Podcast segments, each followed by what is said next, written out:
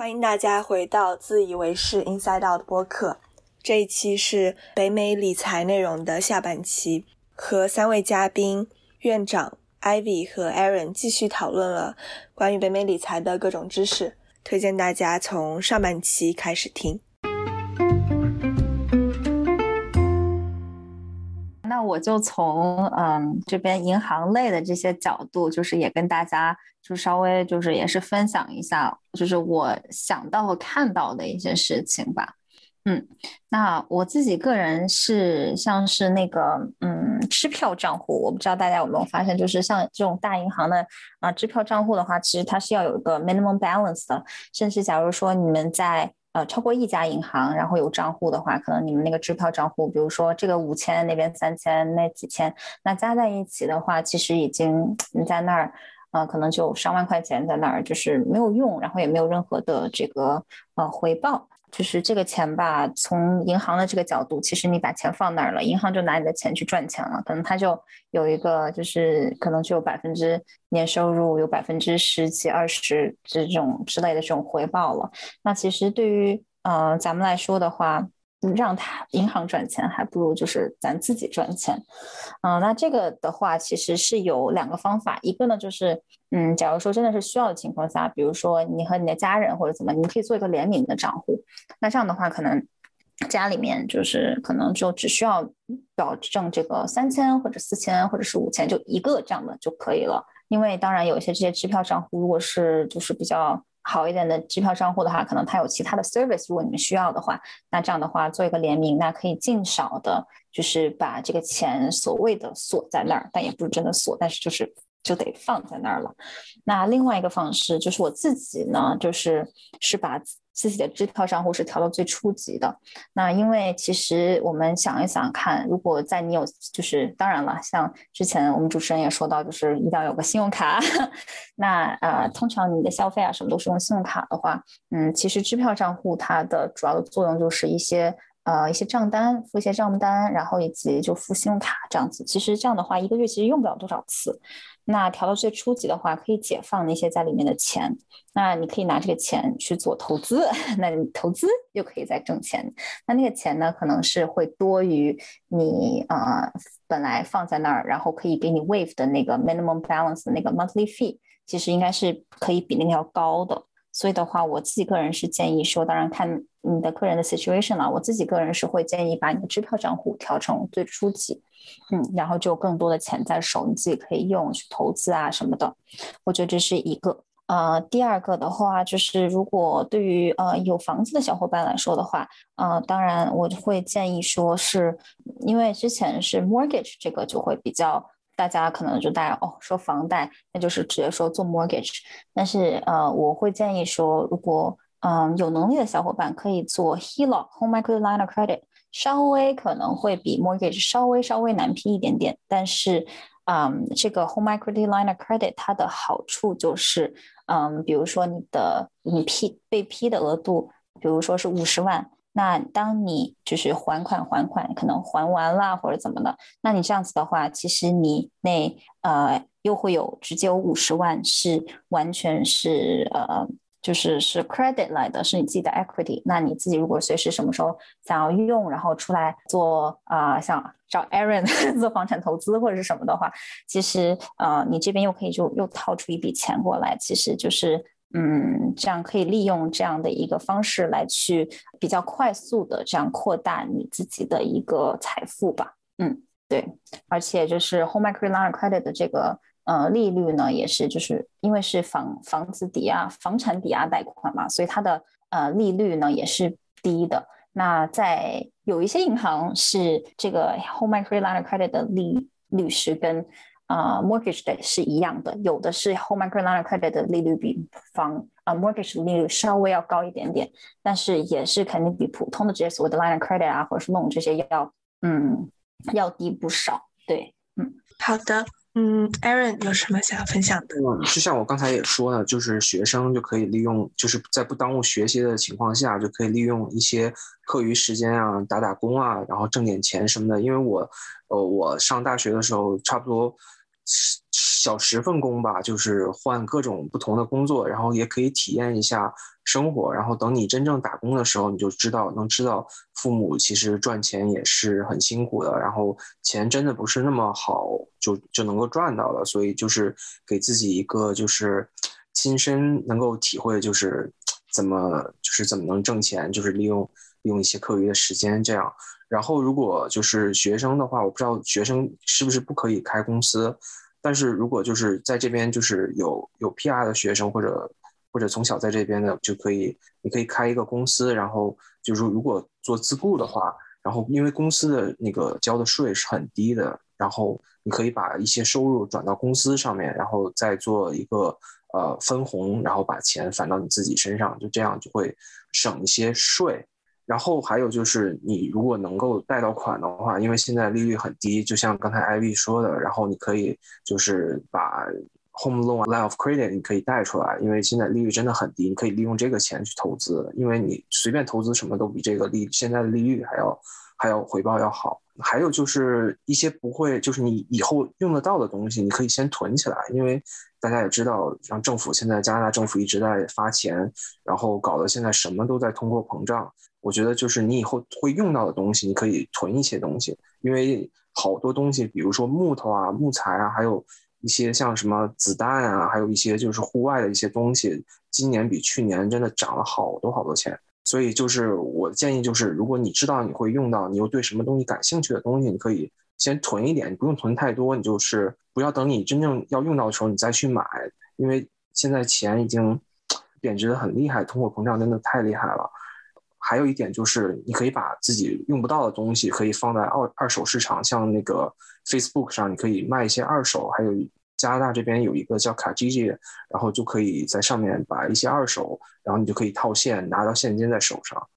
嗯，还有就是学生的话，你的手机计划，假如说有有点太贵了，然后还有上网的计划，你就可以打电话跟他们聊，就说你你。就跟他们聊，你就说你朋友什么什么的，然后会有比较比较低的一些折扣，一些 promotion，他们一般都会给。然后像相对于老客户的话，如果他们不会给的话，你就可以就是换一家公司，因为现在大大小小的公司也有很多，好的 deal 也有很多，所以就通过自己就花一点时间，其实还是能够省一些钱的，然后也能够赚到一些钱的。只要是花一些时间，如果你对这方面感兴趣的话，因为少花一些冤枉钱，我觉得，嗯。嗯，我觉得你第一个提的那个为了少交点税开个公司，好像 是一个比较高级的操作，好像一般人不会，嗯，就是走这条不寻常的路。对，因为就 公司有好多好处，其实你像像疫情的话，公司还政府还会给公司有补贴什么的，但是就是你要之前开的，所以现在现在开可能也有点晚。所以就是很小的一个什么都可以开个公司吗？对你有开公司吗？谁都可以开公司，你找会计师，那个二三百块钱，一两天就开出来一个一个省的，就是安省的一个那个有限责任公司。只要你有 C number 的话，我觉得其实其实那个都都不需要，其实你自己做就可以了。其实那个 我跟我老公就开了，就是那个就是 都不需要，就是啥啥也不需要，然后你就去注册，然后呃刚刚就补充到，就是那个学生也是可以开那个公司的，然后也可以开那个账户，但是他是要求要有一个人他是有 PR 的这样子。哦，学到了。但是其他都是 temporary resident 什么都可以，对。对，开公司有很多好处，就是怎么说呢？就是公司你有保障，因为有限责任公司，你公司就是有什么事儿，他不会告到你人身上，就是公司就可以向你把你保护起来了那种感觉，就是顶多他去找到公司那方面。需要有什么律师代表人之类的吗？你本人就可以啊。对，不需要在网上申请就好了。所以就是要开的时候一定要开 incorporation，不要开 sole proprietor，不然这就是你所有的 liability 都在你自己身上。负责任。对对对。那艾比，你开了什么类型的公司可以问吗？呃呃，可以，就是我们是那个打算。就是我们是打算做那个窗帘类的，因为就我老公他们那边打算开始做这一类相关的东西，因为就进进货，然后那边有挺好的货源，这样子就是质量啊各方面也都特别好，所以想说放在这边啊卖一卖这样子。对，呃，那如果你要推广你的窗帘的话，欢迎你放在这。好的，好的，好的，好的，好的。那我以前以为就是有时候在。领英上或者哪里看到别人说哦，我开一个公司，就觉得天哪，好厉害！原来可以这么容易开公司。对，其实它没有什么注册资金啊，也没有什么，然后你的那个注册地址就可以是你自己家里的地址，然后就交一个，我记得我们那个还是那个什么联邦公司，好像是。两百刀，对对对之类的，就这个一年，然后要续一续这样子，就也没有什么其他特别的事情。他的那些资料什么也都会网上，就是就直接就发给你了。我最近因为在银行嘛，然后最近真的好多人来开 business account，就是可能大家都觉得说，呃，可能一个也是疫情啦，就是这些自己的本职工作，然后另外我觉得真的是，嗯，大家也都慢慢意识到，就是其实开公司或者是自己为自己干，真的可能，嗯。就会更怎么说，就是可能为自己卖命嘛，就这种的。所以很多最近真的很多人就是来公呃银行开公司，就是开公司账户。然后可能有些人甚至可能就可能只是有个大概的，还没有一些很实际的一些 business plan，但他们就已经开始付之行动了。所以他在在加拿大开公司，真的就是基本上可以说是没有什么门槛。对，好的好的，谢谢分享。接下来我们聊一下，嗯，关于理财投资方面有哪些风险和误区。我个人的话，我就提一个我自己的担心好了，就也不算是什么风险误区。嗯，就我总会感觉我不太能信任我的银行里的某一个嗯 financial advisor。就是投资顾问，我也没有一个说管理我全部的资金的投资顾问，只是有时候需要存钱或者怎么样，就去银行预约一下，然后就会约到一个，然后有时候可能就会跟他再有多几次的呃处理业务，或者有可能下一次预约了又一个是一个新的人这样，我好像就感觉作为客户，我就觉得好像不是特别信任。银行或者银行里的 financial advisor 跟我推荐的东西，我就会觉得如果有风险的话，那我我就要做好承担最大风险的打算。比如说之前提到的 mutual funds，如果说是不保本的话，我就会觉得那我要做好嗯亏的心理准备，我就会不太去尝试这样子的项目。接下来可能 Ivy 在分享的时候可以可以帮我回答一下，那就请院长先分享一下有哪些看到哪些风险和误区吧。风险的话，呃，我觉得就是钱要做好计划。刚才我们也讲到了，就是不能把短期要用到钱去用来做风险比较高的投资，然后更不能去投机。然后，呃，还有就是要多学自己多学习一些会计、税务方面的知识吧。然后必要的时候要去找会计去真的去做税务规划，因为一旦你的投资收益涨到了一定程度的时候，就会发现这个这个税是非常可怕的。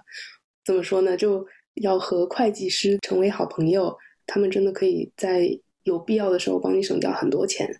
然后，但是同时税税务这个东西，其实我又觉得它是有呃也是有两面的吧。就有的时候也也不能太短视。比如说，我假如明年要买一个房子，那我今年我就不能就非常使劲的去。把所有可以抵税的东西都用上，因为因为明年要买房子的时候，可能金融机构就会要求看我前一前一年甚至是前好几年的收入，那这个时候我就可能就要和会计师要商量好，我要做成什么样子的这个税单会比较有助于我去买房或者是要申请投资贷款，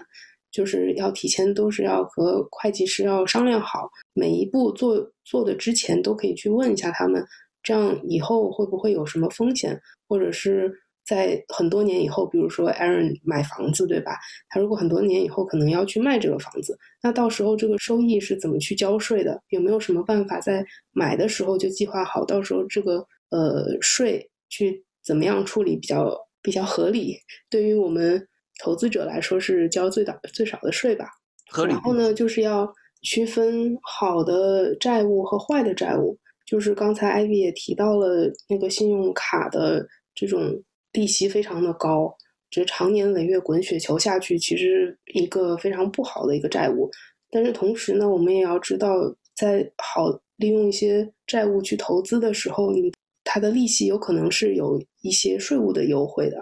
比如说，我去拿我的呃怎么说我的 HELOC 去买股票，那我去做投资的时候，我这个 HELOC。产生的一些利息是可以在我投资那部分拿到收益的时候用来抵一部分的税，那就比我直接去拿现金去操作可能甚至要更好一些。还有就是要养好自己的信用分数，就是在网上可以去查，定期去查一下信用分数，看看自己的身份有没有被盗，或者是如果是疯狂的薅了银行的信用卡，可能会对自己的信用分数造成影响吧。就是要可能要稍微呃悠着点儿，就是要计划好，不能一次薅的太狠了。然后还有一点，我觉得也很重要的就是自己的信息安全。包括各种账户啊，还有自己个人信息的那些密码、呃用户名这种东西，千万不要在例如微信、QQ 这样的地方上面发。这个我是专门咨询过业内人士，他们说就是，尤其是微信和 QQ，因为它等于是一种没有加密的聊天软件，就是一旦是被其他第三方攻破了，它是可以完全。无障碍的获取里面的信息的，那自己之前花了那么多力气去薅的那些羊毛，投资了那么多年的收益，这样就被被黑客全都盗取了，其实也就呃非常可惜。最后应该是可以可以追溯回来的，但是要花很多的精力和时间，所以可能提前要做好信息方面的呃就是信息安全方面的准备吧。然后必要的时候，在有些。可能会不安全的 WiFi 情况下，也许可以用一下 VPN 去登录自己的网银或者是什么。虽然业内人士跟我说这个好像呃用处并不大，最最要防备的是手机里面那些软件，他们的那个获取用户隐私的那些权限，可能要把它关掉。对。我有一个问题，就是你说养好信用分数，之前我的有一个嗯，financial advisor 跟我说，经常查信用分也会影响到你的信用分，这是对的吗？嗯，其实它这个信用分，它是 Ivy 应该知道，它应该是有 hard pull 和 soft pull 两种区别。就像我们比如说要去类似于 Borrowwell 或者是那个叫啥来着，就是另外一家。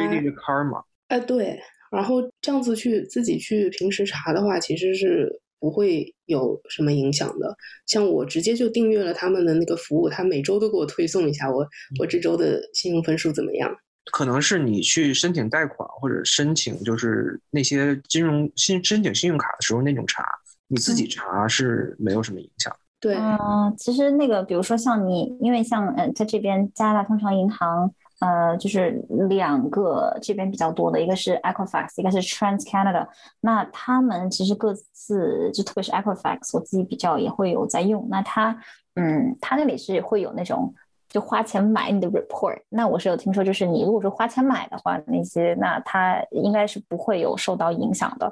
然后，嗯，而且如果你在那儿就是 create 一个他们那个 profile，然后你就可以 keep track of 它，就是那些呃这些东西是不是你的呀？这样子，对我觉得应该是那样会。就假如说你去 Equifax 也好，Trans Canada 也好，弄一个那种 account，我觉得应该会比较嗯好。或者是说，呃，我自己个人的做法是，我现在 so far 没有太 pull 太多，然后我是呃前段时间会。嗯，假如说我要，因为我我也会有再看看房子什么的嘛，然后呢，就是就是买过一个 report，然后就是我觉得偶尔去就隔一大段时间去看一下，然后 make sure 说哦，上面东西都是你的，如果有，然后有不是你的，你发现，然后马上去 fix，因为我我有这个经历，就是我有我已经去跟 Equifax 那边交涉了，时间真的非常的长，然后要不停的 submit claim，然后哒哒哒，然后就回复，然后就是还是一个很烦的事情，确实是。那如其实这种事情，其实很多时候，因为我觉得我自己，嗯，可能也是，我觉得我自己已经就做的还还挺好的了，但是也会有这种就是 mix file 的这种事情，或者是说，哦，你 pull 的时候 multiple file，或者是你跟别人的这样 mix 了，那这些也都会有各方各面的原因去就发生的。那很多时候这些东西也。很难说哈，因为大家在北美，大家也都懂的，就是可能很多时候，嗯啊，比如说某一个第三方，可能他们 keep 的这个 record 也不正确，或者是谁谁谁有些 typo，或者是啊，有些人没有 social insurance number，但是你有，然后人家可能就是系统就自动这样呃 match 错了，或者是什么的，就也其实也都有。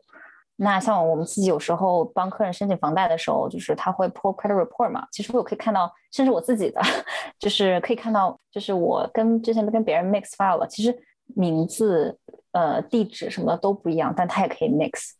呃，那这个很多时候就是也很说不清了。所以我觉得说，嗯，就其实也不需要说哦，天天去查或者是什么，但是，呃，可能过个一两年去看一看或者怎么样的。那我觉得，嗯，这个倒是还是还是必要的。然后，如果你真的是比较紧张，想要就是一时时有就是看一看的话，就是 create 一个 account。然后，个人会建议 Equifax。嗯嗯，好的。所以说，不用花钱查的信用，就是那种 hard pull 会影响你的信用。啊，就是这个 hard check，它其实只会在申请那种 mortgage 这些东西的时候才是一个这个 hard check，而且它这个 inquiry 其实也是会在 credit report 上可以看得到的。对，那一般来说，你自己的这个去看，so far 我是没有，嗯，在别人的 report 上看到有，就是这些东西会出现在这个上面。对，所以我会 assume 就是，嗯，应该不会的。就是它那个 inquiry，它会有个 section 是叫 inquiry，然后比如说哪个哪个机构去看过，它其实是在什么时候看的，它会其实是在你的 credit report 上是可以看得到的。嗯，然后这个信用分数的话，就除了会影响到申请信用卡和申请房贷，嗯，还会有什么影响吗？嗯，呃，我觉得这个信用分数的话，对于就是从银行这边的角度来说的话，假如在房贷这个方面的话，其实只要你的信用分在六百八十分以上，当然最好是有在七百多，嗯，甚至以上，那当然这个就是很好的 credit score 了。那对，就是一般来说，从房贷方面，甚至是什么的，其实在呃利息就是。我呃，银行会给的利息啊，这方面其实是不受影响的。其实我觉得有些人有一些误区，就觉得说，哦，如果信用分没有那么好，是不是呃我的利息利率会更高？那么在房贷方面是没有的。但是如果是就是那种 personal line of credit 或者是 personal loan。那其实是有影响的，甚至是像有些银行有一些那种低一点利息的这种信用卡的话，它呃可能会根据你可以根据你的自己的这个信用分，然后可能会出一个嗯相对低一点的这个呃利息，就是还款利息，比如说什么 TD Emerald、什么 Visa 之类的这个那信用卡，假如说平时的那些信用卡的利息可能是十百分之十九点九九，那根据你的。呃，信用分，假如说哦，还是蛮好的，它可能可以，呃，这个利息可能可以是百分之十一、十二上都有。那如果可能比较呃高一点的，可能是十五、十六，甚至有些就跟十九差不太多了。那对，那如果是对在这个方面的话，确实是有一点影响的。嗯嗯，那就是除了信用卡，嗯，及时还款以外，还有什么呃常见的提升信用分或者？降低信用分的事情吗？嗯，当我们看到那个 credit report 的时候，其实我们有一项是 utilization percentage，它是相当于是说你用了多少啊。我觉得这个其实也是可能有些人也不太清楚的，就是嗯，比如说我的额度是呃一千块钱的额度，那么假如我用了五百块钱，那我的 utilization percentage 那就是百分之五十。那如果我的额度有五千块钱，同时就只花了五百块钱，那它的 utilization percentage 只有百分之十，所以我会相对建议大家的信用卡额度稍微高一点点，但是不要就是太高，不要什么不需要什么三五万这种，但是就是比如说在一万左右或者是五千八千，就大概这样的一个额度。然后如果你的那个信用 credit limit 比较低稍微低一点点的话，那我会建议的是，就是你可能用到一定，你就自己把它还掉。那有时候一个月可能还两次、三次，这样我觉得也是必要的，因为这样的话，你的那个 utilization percentage 那边就会比较低。那当然越低，那你在信用方面会稍微更好一些，因为你的这个大家就会觉得说，哦，你不会就是总是 max out 你自己的所有的 limit 这样子。嗯，所以是。低会比较好，因为我以前的认知是说，信用卡的额度如果太低的话，就几乎不怎么用的话，也不会对信用分有积极的影响。所以有一个说说法是说，太低会不好吗？还是如果用的用的很少的话，是不会有影响？我觉得这样还是用吧。就是如果你不用的话，你咋 build up 你的 credit 呢？这是我的我我的想法，我的想法。那有没有一个比较理想的百分之多少的 utilization percentage？我会建议最好肯定是就是百分之五十以下，我觉得大概百分之三十二三十吧。我个人是在这么在用，然后 so far 也还可以，对，嗯，我现在用的还挺，感觉都有到百分之五十到八十，因为我现在的 limit 就只有一千。嗯，那所以的话，你可能可以还款的再勤一点，对对，然后接着如果就是银行或者什么有那个 pre approval 的话。直接 accept，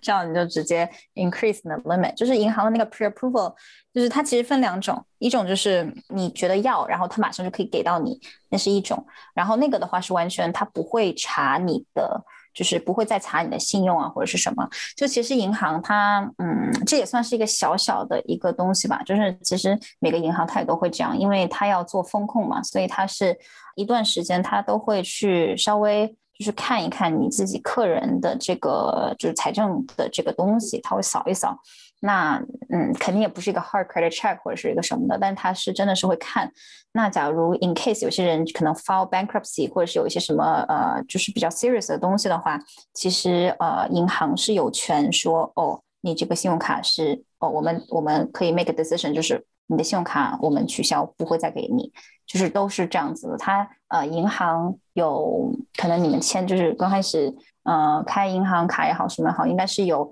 那些 term 在里面的。就是假如说有一些人 in case，嗯，突然一下就可能是啊破产了，或者是有些什么很 serious 的这个 financial issue 的话，其实银行是可以有权就是停掉他的信用卡这些的。那这些 agreement 也是在就是一些条条框框里面，应该是也都有。呃，就那种什么法律条文里面应该也是有给到大家的这样子，嗯，然后这个是我之前也是在银行做之前是不知道的，对，那所以他那些 pre approval 呢，就是就在这种这些时候，可能他看到嗯还不错，或者是他可能看到说，哦你在那个银行可能有一个差不多呃 limit 的这个信用卡，那他可能就是在这个银行他也会给你一个嗯差不多的这个 pre approval 这样。那通常在这个情况下的话，就是大家如果去 accept 这个 offer 的话，其实是还还蛮好的，因为也不会有 credit check。嗯，它另外一个所谓的 pre approval 也都不能算 pre approval，它就有一个这种 invite to apply 之类的这种事情。那这个的话，就是就是属于是一个，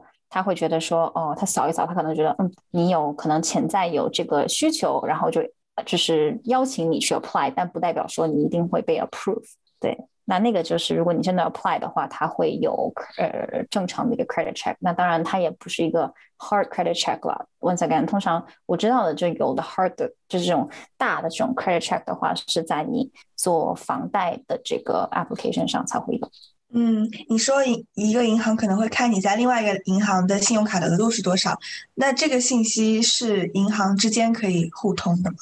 不不不，就是银行跟银行之间，他们是没有这种信息交流的。但他们可能会，嗯，就比如说，说实话，我真的不知道他们是，就他会可能有一些数据分析，或者是一些就是这种 data 或者是什么的，他可能会就是呃，能够大概知道，或者是就是猜测你在。其他银行可能有一个多少钱或者多少额度或者怎么样的一个信用卡啊，或者是正在用的一些产品啊，或者是什么。但比如说，其实它可以，其实像我们通常如果看客户的那个看看的比较多的话，其实我们可以在。即使在客户的这个，比如说一个 checking account，它的 transaction 里面，其实我们也能看得出来，比如说可以看得出来，呃，他因为你要还款嘛，对吧？那可能看到哦，你可能一些 mortgage 假如从这走，那我们就知道你可能在那边是个 mortgage。那从他的 mortgage 的 monthly payment 或者是什么的 payment，你可能也可以推断出说，哦，那他的那个大概的 balance 可能是多少？那所以，假如说，呃。就当然这不是所谓的 pre approval 了，但只是说就是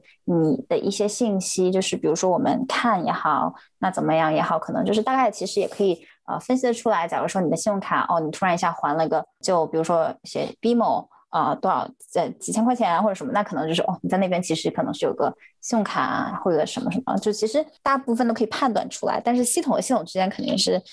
嗯，就从我这边知道，应该是就没有办法，应该是不会去分享这些东西，而且应该是白老，应该是也不能的。好，那关于你想不想就是解答一下我刚才提到的那个对于 mutual funds 共同基金觉得不靠谱的这个想法？哦，好，我可以就是相对可以说一说。因为我觉得就是每个人的经历啊，各方各面都是不太一样，所以我非常 respect 所有的就是这种想法和考虑。因为确实是可能每个地方，嗯，状况也不太一样。比如说在国内，在这方面的监管啊，以及各方面可能是不太一样的，或者是说标准各方面不太一样。因为像我自己，其实我外公，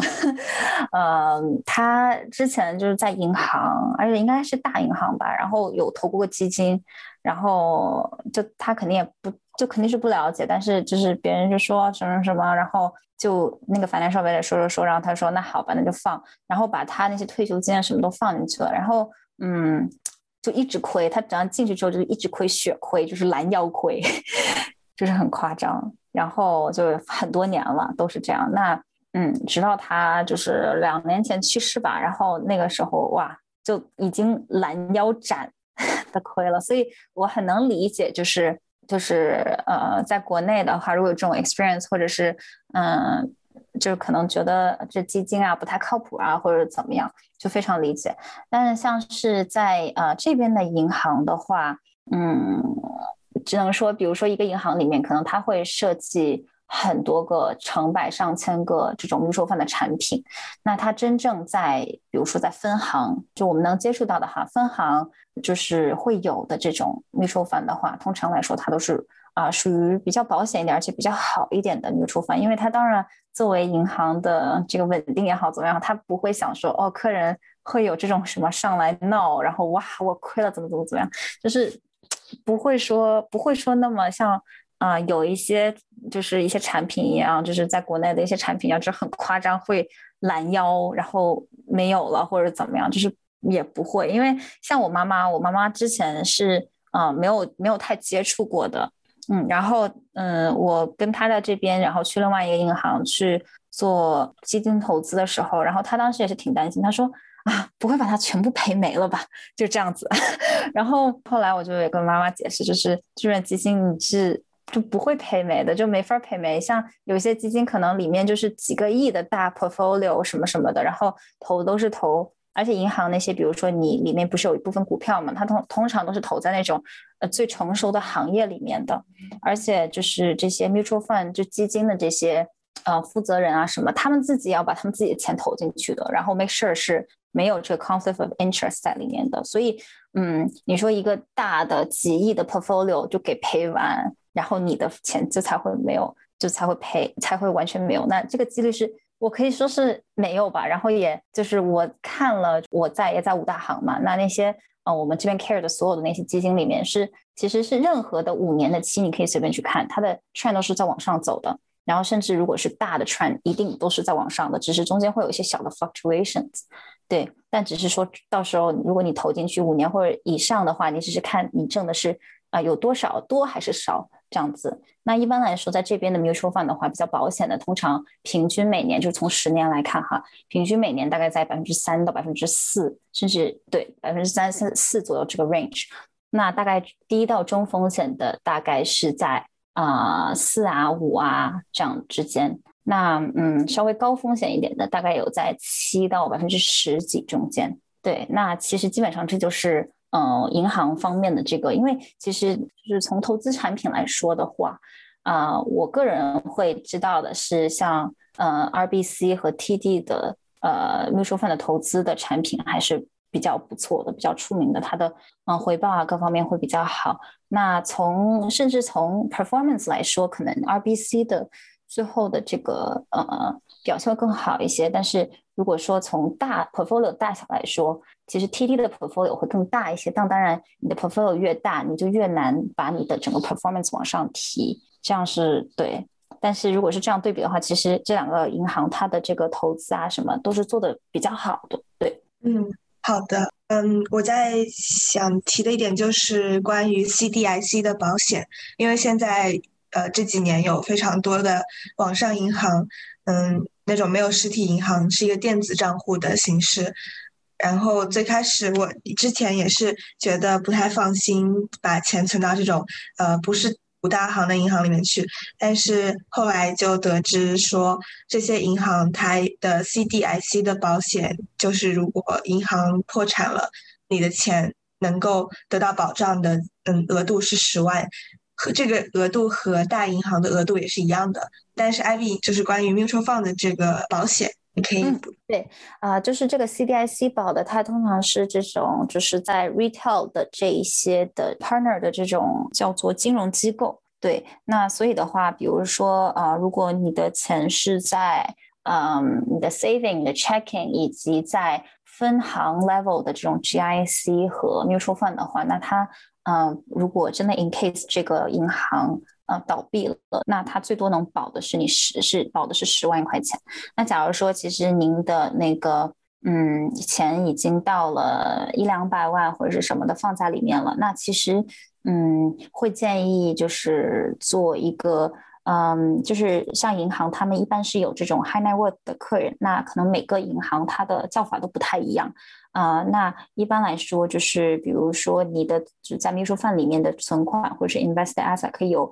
啊十万或者以上的话，一般是一个有一个 premium 的这种 service，然后是在啊银行的这种 wealth management 的这个部门这一块。那这边的话，它的保险是嗯就自动保是一百万的。那所以的话，如果在这个呃，以内的话，其实是当然了。一般来说，大行就是这个几率也不是特别的大，但是。呃，如果说哦，你想要比较保险的话，可以去上升到他们的这个 wealth management 的这边来去做呃投资理财。那这样的话，但他们应该是就是全部都会做 mutual fund，因为到那边了，其实是一个 financial planner 在给大家做理财。那他们是一般来说是 commission based 的，所以他们的这些钱都是从 mutual fund 的这种 management fee 啊这些地方来的。那如果说 GIC 啊这些，它是应该是没有什么利润，它也一般来说不太会做的。嗯，然后对股票投资的话，在呃，除非是那种 private wealth 那种，通常是呃一百万以上的投资金额里面，那那些可能会有一些不同的 experts 可能能帮忙，能给建议。那如果是在呃 wealth management 的这种呃十万以上的 asset 的这些。呃，I mean，十万以上的投资金额的这这这一段的话，那是是没有这个股票呃投资的这这一面来做的，就是 mutual fund，然后会给你做一些 tax planning 啊，estate planning 啊，主要是 planning 的这一块儿。对，然后但他们这边 once again 可以保到呃一百万。嗯，好。呃，我还有一个问题，就是大家觉得是从什么时候开始找会计师报税是有必要的吗？因为我现在作为学生的话，税务比较简单，都是自己报税。那如果一旦开始打工了，就有必要找会计师报税吗？我来说吧。好，自告奋勇。呃，我给以我个人的经历来看的话，我觉得如果是打工以后。的收入相对简单，尤其又是在公司里面去做雇员的话，这样的情况其实报税是比较简单的。这个这个也是可以自己去操作的。但是如果有其他的工作，有其他的收入，然后包括又有自己比较大额的投资收益的话，我觉得就可以开始考虑去找会计师了。然后还有一个就是在呃要看自己的收入的税阶，如果是。正职工作的税阶已经到了，就不是在最低的那一栏，已经到了第二栏或者是第三栏的时候，就可以去找会计去聊一下这个，比如说 RSP 什么时候投起来比较好，然后而且可以跟他们聊一下，还可以学到一些别的东西，比如说 RSP 这个东西，你可以现在先买了，但是你可以当年不用，这个额度你可以等到以后税就是税阶更高的时候再去用，然后。就是类似的技巧吧。其实，如果是当然条件允许情况下，其实是越早越好的。但是，我觉得在收入比较单一的时候，可能没有什么必要。好的，嗯，RSP 是一个需要购买的东西吗？我以为它是一个账户的类型。呃，对，它是一个账户的类型。其实，就比如说，我现在我自己的 RSP 是用来买股票了，我是开在股票平台上面的。RSP 的话，刚才也说它是可以用来买，比如说 GIC，用来投资 mutual fund 都可以。只不过就是当你把这个钱放到这个 RSP 底下的时候，它就已经算作一个 contribution 了。所以这个东西，这个放钱进去的这个步骤，可能是要先和会计去商量一下。嗯，谢谢解释。那 Aaron，嗯，来分享一下他知道的哪些风险和误区。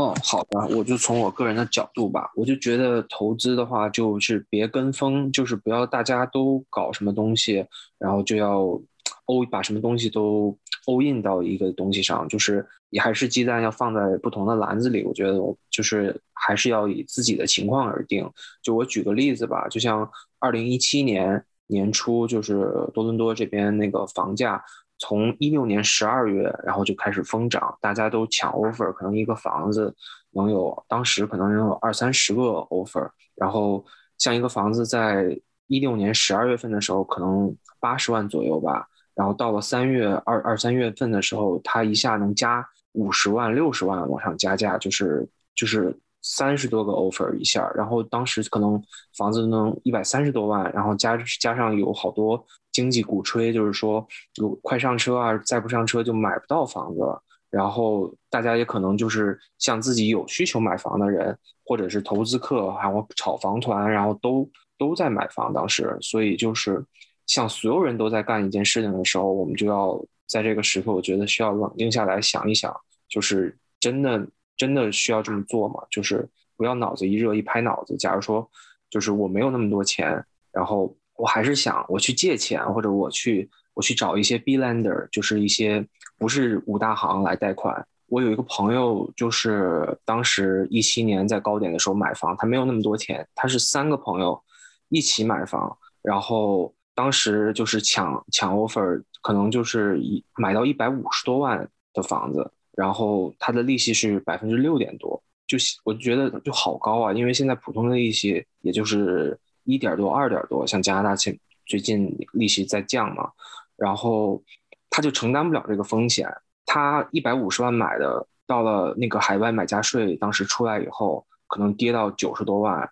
然后他们几个人就着急，让因为房租也租不上去，然后就是没有，所以还是我刚才说的，一定要找一个有正现金流的，就是如果房子跌了，你也不不打算卖，就是你要想到一个长线的一个投资的理念。就不是说我要我马上我要炒房，我今天买了明天就卖。他当时就是因为还不起钱了，然后朋友他们就觉得房价肯定还会跌，然后就比较恐慌的恐慌性的抛售，然后他就可能九十多万就把房子卖了，所以他就赔了六十多万加币。所以我就觉得从他身上就可以看到，千万不要别人做什么，就是你也跟着去做。他如果现在他那个房子不卖，他现在可能会达到二百多万，就是在二零二一年的时候。所以我就说，嗯，就是还是以自身承受能力吧。像我就是就受不了那些股票，还有比特币这些每天就上上下下的，我就看不了这些。我就觉得，就是房价跌的话，我也可以有有有钱能够还它。所以就是说，它再跌的话，它跌到什么程度我能够承受？先给自己画一个线，然后就想着要长线的持有。然后还有一个就是不要太相信天上有能掉下馅饼的事儿。就是不要想赚快钱，因为在加拿大、北美啊、美国也是，就是相当于一个比较成熟的一个社会了，不会像呃国内啊，或者是一些发展中国家，就是想我做一个什么东西，马上我就能挣到钱。这边你要开一个公司或者做一个小生意的话，就是你起码要一两年的去耕耘，去维护一些客户啊，就不会再像发达国家，不会就是像就是发展中国家那么轻轻松松，就是我能够赚到快钱。怎么说呢？就是你一定要是认真的去工作，或者就会能够想到，就是有一个长期的那个目标。不要想我今年我我要赚二十万、三十万，就是赚很多很多钱，不会那样的。就是发达国家，就是它已经形成了它的一些规律，所以你就要不要想着是是有意外之财。因为我有朋友，然后就是他就是认识了一个人，就可能被杀猪盘了，然后就是他说赌博公司有漏洞那种的，然后就被骗了五万刀，就。不要太相信有那种就是天上掉馅饼的事儿，所以就是还是踏踏实实的薅薅羊毛啊，这样 就踏踏实实。我觉得这是我我想分享的一些东西。好的，谢谢分享。嗯，那最后一个嗯结尾的话题就是大家如何规划自己实现财富自由的道路。那请院长先做一下分享。嗯，我的话就是。呃，疫情的时候我就没有事情，我就考了个牌照，然后就先至少先实现自雇吧，就买买电脑，就是设备啥的就可以抵税了。然后包括呃，其实我我考的是保险牌照，然后我我我考这个牌照也是为了薅自己的羊毛，就是因为嗯自己买保险可以拿到那个怎么说那个 commission，所以等于是我这一番操作之下就把自己的个毛给薅了。然后之后我不一定能卖得出去，这是个问题啊。但是反正现阶段可以实现自雇，然后还有就是要坚持不要乱消费，尽可能花钱都在购买 asset 上面，就是不能去买一些会给我带来呃负担、带来债务的不好的债务的东西，要买一些可以让让他来帮我生钱的东西。嗯，还有呢，就是真的是我现在。在就是弄股票嘛，然后就风险就还挺大的，然后我就是要继续保持好的心态，才能像就是长期就韭韭菜的自我修养，就是要通过时间来换钱，然后嗯，大概也也是给自己定了小目标，其实有小目标的话，这样就可以想方设法的去看有没有什么其他的。呃，我可以力所能及的一些小的操作，可以带来更多的钱。比如说，我本来只是持有股票的正股，然后后来我就去学习期权，然后那我通过期权，我可以每个星期有一点小的现金流进来，那就比我单独持有正股可能会稍微好一些。呃，这样的话就慢慢的离目标可能会更近。然后还有就是，呃，要我已经约了会计，就是去咨询这个公司的事情。然后到时候想整合一下自己现在已经有的一些投资产品、一些理财的东西吧，然后看看有没有什么办法可以优化一下以后的呃税务、税务方面的事情，然后还有包括自己的遗产规划，嗯，都要提前的计划起来吧。然后我自己是觉得给自己一点时间，一两年看看这样。每年大概有多少收益？之后如果是比如还要继续买投资房什么的，他可能要看收入。如果说到时候发现我的通过投资的收入，呃，不太能够支撑我去再买更多的房子，那我可能还会再考虑去工作，然后可以方便我的扩呃扩展我的我的投资项目吧。嗯，所以我觉得差不多就是这些。反正我觉得。其实还是得有一些小的目标，然后这样自己可以去呃去去奋斗。嗯，那你想要嗯说一下你你卖哪些保险吗？可以推荐在多伦多的朋友们找你买保险。我自己说出去都很没有底，因为我这个人，我这个人就是呃非常的社恐，而且呢，我怎么说我就是我在卖一样东西的时候，我会先把它所有的不好的地方全都先列出来，所以就会就会。可能会让人没有很很想买的意愿吧。但我觉得我非常信任你的，你做的任何理财方面的选择。因为因为说实话，我我为什么要考这个牌照，也是因为我出于对这个行业有一些就是从业人员的不信任吧。因为说实话，他这个入行的门槛不是很高。然后可能抱抱佛脚，去临时学一学，上上课就能考过，就能拿拿牌照了。但是这样子，他们有一些从业的人的话，他可能等于是对他没有这个宏观的概念，他只是对这个产品本身可能有有有了解，然后就跟着他去买。但是这个怎么说呢？在我看来，可能不一定是适合每一个人的吧。所以我就想，那我就干脆趁着疫情去考了，考了这个牌照。我是现在是有那个人寿保险、旅游保险，啥还有啥呀？那个 segregated fund 是也是一种保险里面的一种投资，然后这这几种都可以买。然后我现在的重要的首要任务是给自己先安安排上，就是该买的先都买了。我给自己的定位就是那个卖不出卖不出去保险的保险经纪。我觉得你，我是非常信任你。哎，有点过于实诚哈。对，那 Ivy，你你对实现财富自由有什么规划吗？啊，我是比较，嗯，想要就是还是呃有一个稳定的工作，可能就从工作方面的话，就是就是升职加薪。然后同时的话，就是从投资理财这边的话，我自己应该是会，嗯，就是有一些是放在这种这种市场上面，然后有一部分我会也是会放在房子上面，因为对，就是分散投资嘛，嗯，然后我觉得，嗯，就是希望大概，嗯，每年能大概有个百分之二十左右的回报，嗯，大概是这样的一个计划。对，没有什么太远大的想法，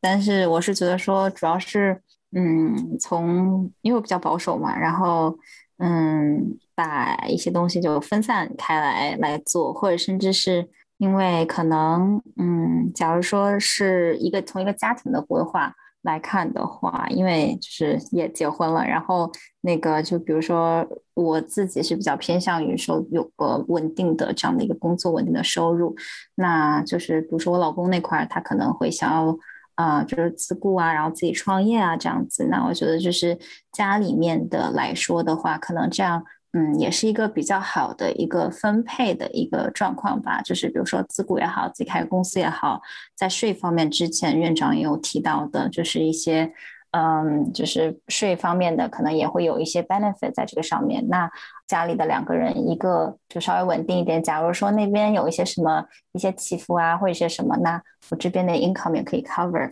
对，然后我们其他的钱就用来也在。啊，不同的方面做一些投资，我觉得这是，嗯，这是我们比较理想的一个状况。嗯，好的，那 Aaron 分享一下。我还是就是搞钱，然后攒钱，然后再接着买房子吧，然后就放放放出去出租这样，然后有钱了就买，然后就只要能贷贷款的情况下，我还是会继续买的，就这样。然后以后可以会考虑，因为房子就你很灵活啊，你可以。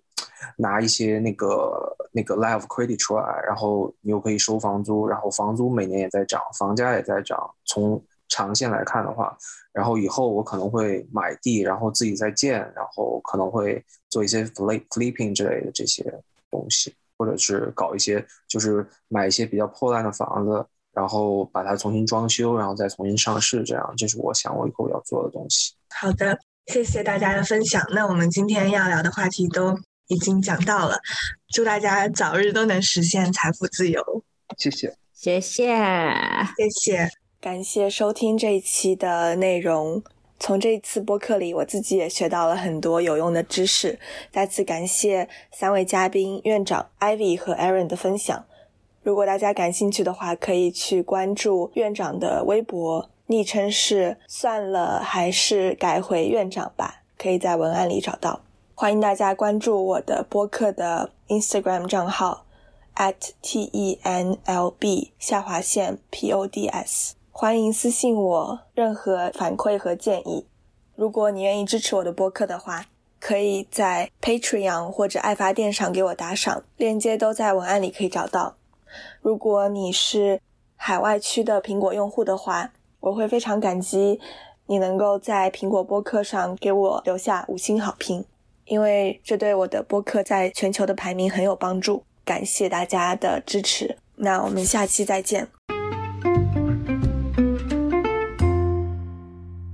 你觉得怎么样啊？之前说的，艾薇好厉害。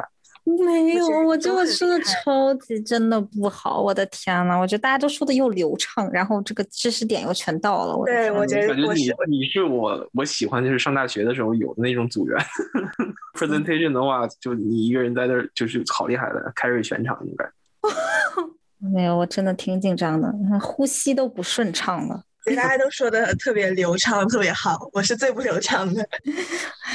谢谢大家的的，大家就是大家有还蛮好的那个气氛，就是大家可以帮忙，就是有时候哦可能讲不到了，然后大家就这边嗯加一句，然后那边加一句。其实我觉得就是那种像这种 group discussion 的时候，可能就大家如果是呃就是听众听起来可能也会觉得哦他们在聊天，因为我没没想到不知道咱们是什么形式，因为对对对对对，然后还是是 group 叽嘴压一嘴，我就不敢不敢往插话，有点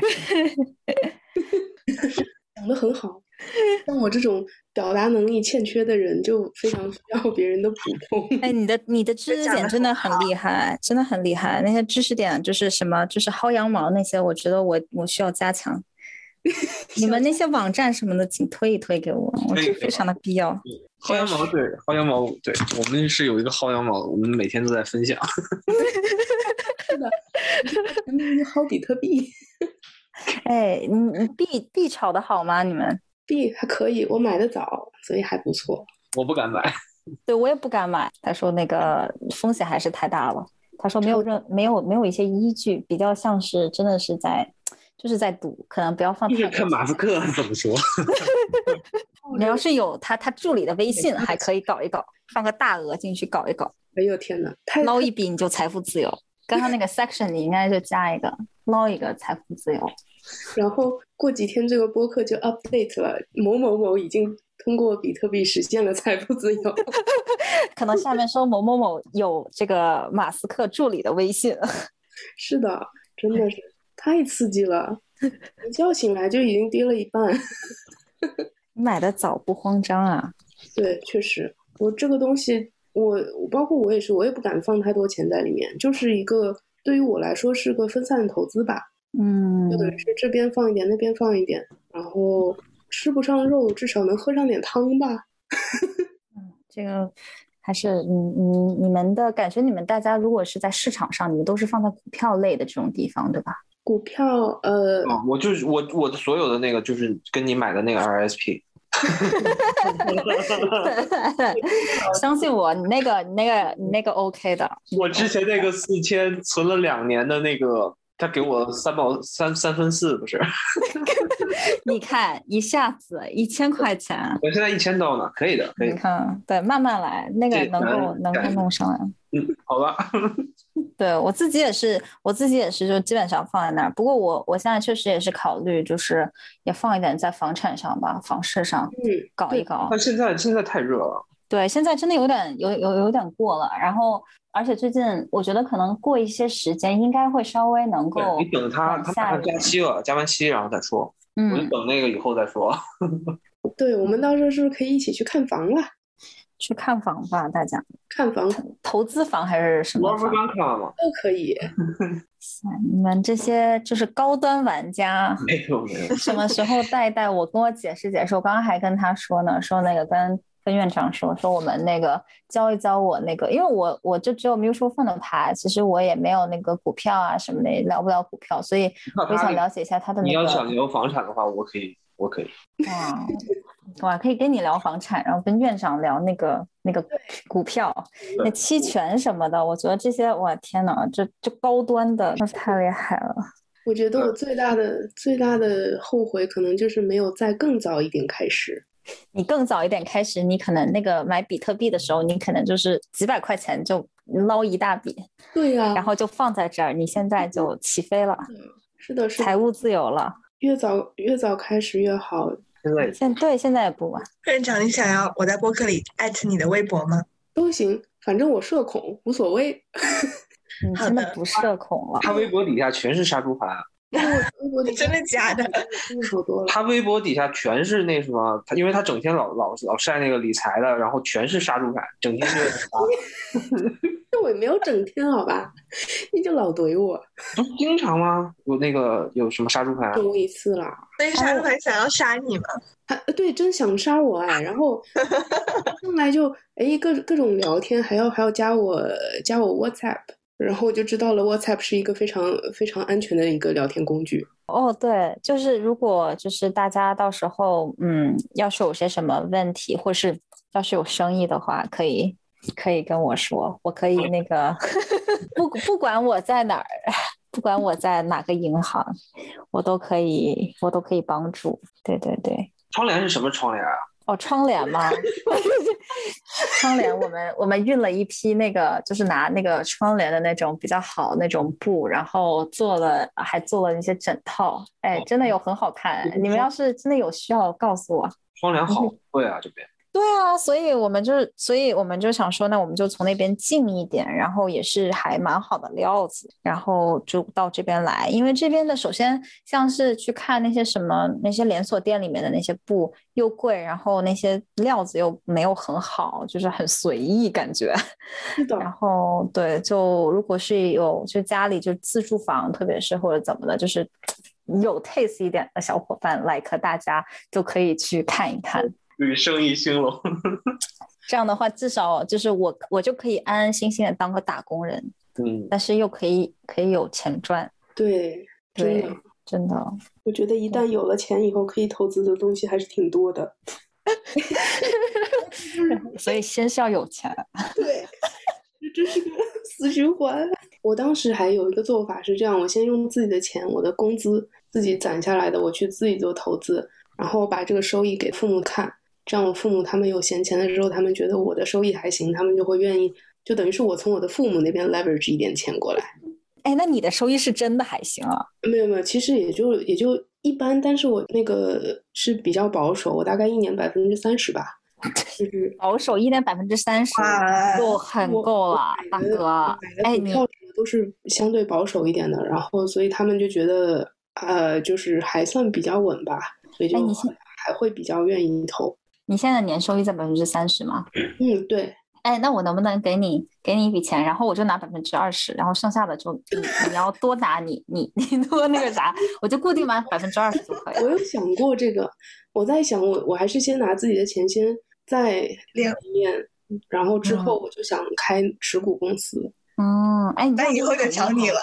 怎么说呢？我觉得，我觉得我这几年也是有运气成分在的，因为我是大概一我一七年开始买的 mutual fund，然后嗯。买了一买，觉得自己好像哎承受能力还可以嘛，然后才开始慢慢的自己选股票。从一八年开始，一开始买的呃我是先从期货和贵金属开始的，然嗯后后来后来才转战的股票，然嗯后就这几年，我觉得是也是因为市场的大环境比较利于我这种韭菜的生长吧，